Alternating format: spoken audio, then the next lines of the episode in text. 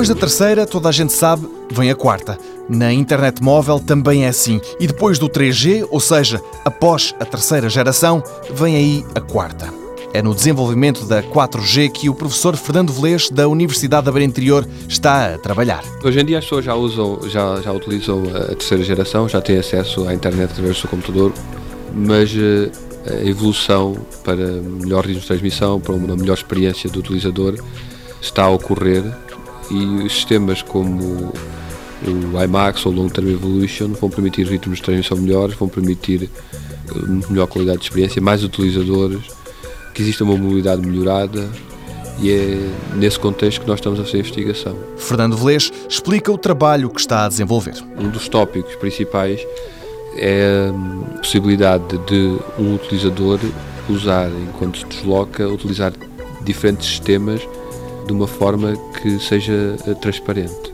Quer dizer que se uma pessoa estiver na universidade ou no, no centro comercial pode estar a utilizar o Wi-Fi no seu PDA ou no seu iPad ou no seu computador, mas quando se desloca para apanhar o autocarro poderá vir a utilizar um sistema como o IMAX ou como a terceira geração. E aqui o que se pretende é unir diferentes tecnologias de ligação à net sem fios, cozê-las tão bem que o utilizador nem dá por nada. Se hoje em dia existe uma pequena interrupção no serviço, ou mesmo até uma interrupção bastante uh, acentuada, nos futuros sistemas o que se vai uh, fazer é, e dimensionar é, são formas disso ser feito de forma transparente para o utilizador, permitindo a qualidade do serviço e sem interrupções.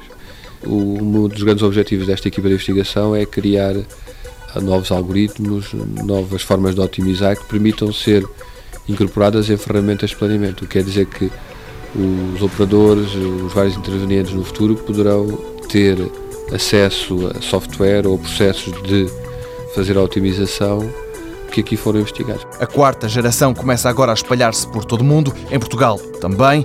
Alguns dos equipamentos que a sustentam podem vir a incluir investigação feita em Portugal.